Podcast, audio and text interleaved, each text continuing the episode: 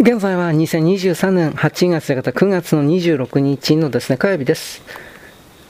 それにしても一般のアメリカ人は友人のほとんどの日本人が英語のスペシャリストだということさえ知らない。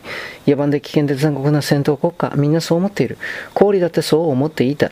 犬のように無視されたり、突然作戦への同行を求められたり、見知らぬ人々と一緒に裸で風呂に入ったり、決して好きになれないし、どういう理念と価値観を持っているのかわからないが、ただ日本人は野蛮で危険で残酷ではない。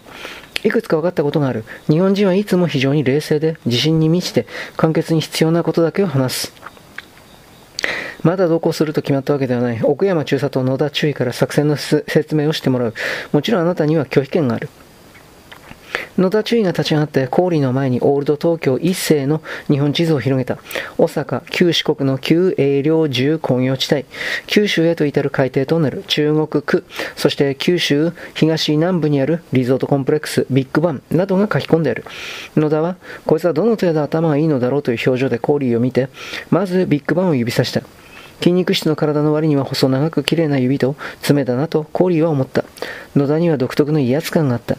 頭の悪い人間、弱い体と弱い意志の人間を俺は相手になんかしないんだ。そういうムードを全身から発散していた。太い眉、鋭い目、しっかりとした広い額、全くたるみのない頬、意志を示す唇、顔はともかく、と氷を持った。私の大嫌いなタイプだ。48時間前にビッグバンに原因不明の感染症が発生した。国連軍は血液交換センター、HIV キャリアのための研究医療センター、海洋ヒーリングセンターなど、ハイテクの療養施設が集中する特営地区の中心に約20キロ四方を完全封鎖した。約20キロというと A、B、C 地区まで。つまりビッグバン全体だ。国連軍は情報を管理しており、合衆国政府は報道機関にはもちろん、他の各国の政府や外交官に対しても一切情報を公開していない。ビッグバンとは連絡が取れない。もともとビッグバンは閉鎖的なので、国連軍にとっては好都合だった。放送局もないし、新聞社もない。中国区や国連軍内の情報提供者と連絡を取ったが、情報は得られなかった。九州に配備されている国連軍は100%アメリカ軍だが、陸軍の科学戦部隊と同じく陸軍の感染症医療センターのスタッフが封鎖の指揮をしている。アメリカ政府はもう少しの間様子を見た後に、軍以外の世界保健機構や合衆国の感染症医学センターに連絡を取るつもりらしい。血液交換センターに一人の VIP が閉じ込められている。我々は彼の名前しか知らない。我々一個正代の細菌戦特殊部隊を派遣して彼を解放する。どうして UG はそのことを知ったのだろうか。コーリーが質問の許可を求めると何でも聞いてくれと山口が穏やかに応じた。なぜその VIP1 人を解放するの？コーリーはまずそう質問した。他の2人を制して山口が説明した。あるアメリカ人のロビーストから依頼があった。そのロビーストはワシントンでは巨大企業、商社の利益を代表している。我々はその依頼を受けることにした。報酬は現在スポット市場にある米と小麦と食肉の輸入。それとアメリカ主導の経済封鎖に参加していない第三国を経由してのタングステンカーバイドとクロム鋼の輸入だ。トンネルホールシールドマシンの先端のカッタービットという超合合金の原料で我々はそれを必要としている。ビッグバンについての情報もそのロビーストからのものだ。我々はビッグバンには関与していないので全く情報は得られない。ビッグバンのオーナーグループが安全を保障する代わりにアンダーグラウンドに資金援助していると聞いたことがあります。17年前、ビッグバンがまだ大規模な医療療養施設を作り始める前に、抗原という軍事用抗精神薬の蘇生式を2億ドルで買いたいという申し出があった。抗原は他では作れない。我々はその申し出を断った。それ以来、ビッグバンには一切関与していない。第一、我々は大阪、伊勢にはほとんどトンネルを持っていない。九州には一本のトンネルもない。ビッグバンを支配しているのは様々なマネーゲームの勝者たちのグループだ。ユダヤ系の銀行団から麻薬カルテルまで、彼らは商人だから利口で、我々には決して敵対行為をしない。我々はビッグバンとは無関係なのだ。あなたに同行を求めるのはこの作戦を外国人記者に記録してほしいからだ。後でそのロビーストとの更新記録も見せる。連中は約束を破る場合がある。感染症について何か他に分かっていることがありますか？山口は奥山の方を見た。奥山は胸のポケットから老眼鏡を取り出して眠そうな目にかけた。奥山の声は3人の中で最もよく響いた。バスの声楽家のようだとコーリーは思った。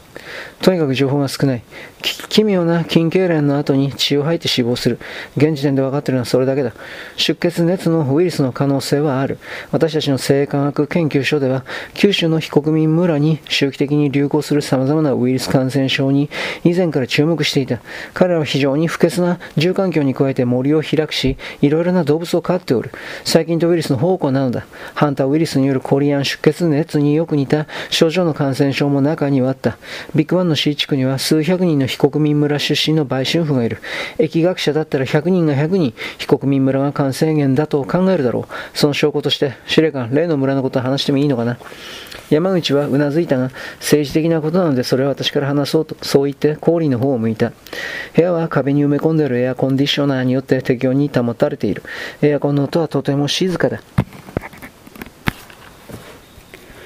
遥か彼方からかすかに届いてくる波のような音。氷は熱くもないのに脇の下に汗をかいていた。感染症の話に怯えたわけではない。UG の中枢にて世界的な著名人である山口司令官に作戦に同行してほしいと依頼されているというのに、基本的には無視されているという思いが次第に強く湧き起こってくる。それがなぜなのか氷には分からなかった。山口と野田と奥山が英語を使っていることも関係しているのかもしれないと思った。3人の東洋人に目の前で完璧な英語を話されると実に奇妙な感じがするのはなぜだろう。まるで幼児になったような気がする。VIP の解放を依頼してきたワシントンのロビーストとは全く別に、国連軍の総司令官からもビッグバンの感染症に関しての協力依頼があった。国連軍総司令官は事実上アメリカ政府を代表している。ビッグバンについてはロビーストから聞いた通りその他の情報はなかった。国連軍としてはまだ実情を掴んでいないのだと思う。ビッグバン全体を封鎖するための兵員、物資輸送だけでも大変だ。総司令官の依頼はビッグバンの北西約70キロのところにある非国民村を処理してほしいということだった。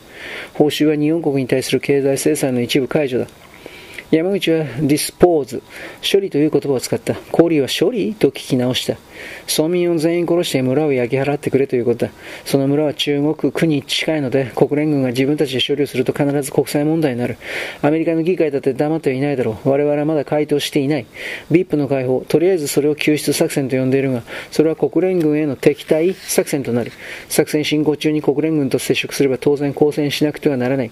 国連軍からの依頼は状況に応じて救出作戦に重大な支障が起きた場合の取引の材料になると我々は考えている。処理作戦に応じる可能性もあるということですね。コーリーはそう聞いた。そうだ。国連軍はその村が感染源だと考えていて、ビッグバンの状況はこれまでに出現した感染症の中で最悪のものになるかもしれないと強調していた。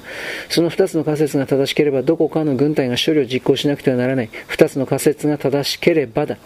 最悪コーリーがそうつぶやくと山口はうなずいて奥山の方を見た。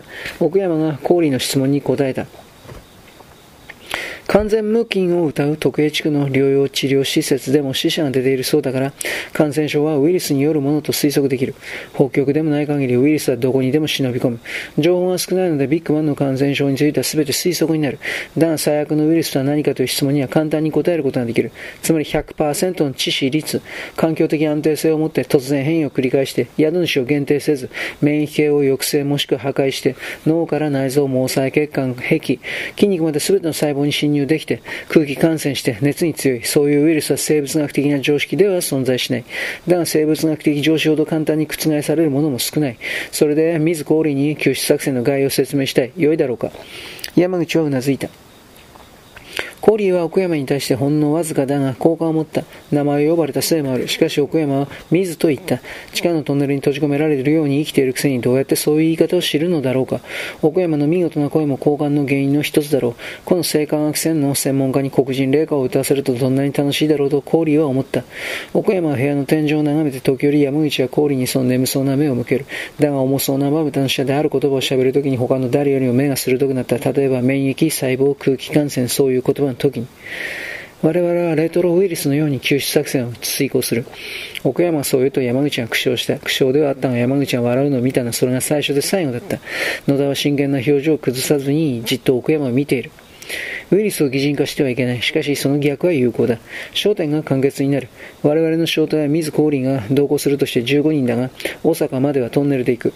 大阪への校舎は偶然にも15人乗りの旧型だ。我々は、ハゴを強化セラミックスの校舎ボディでコーティングされた15個の遺伝子を持つレトロウイルスだと考えてくれ。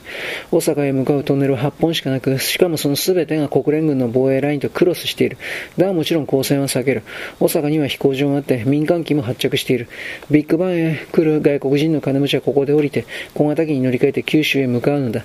ビッグバンの飛行場は滑走路が短くて、大型ジェット機は離着陸ができない。我々は小型機を調達する。状況の変化があった場合、大阪からは再びトンネルに潜る。大阪からは九州までは地上に出ながら短いトンネルを最低7度乗り継がなくてはならない。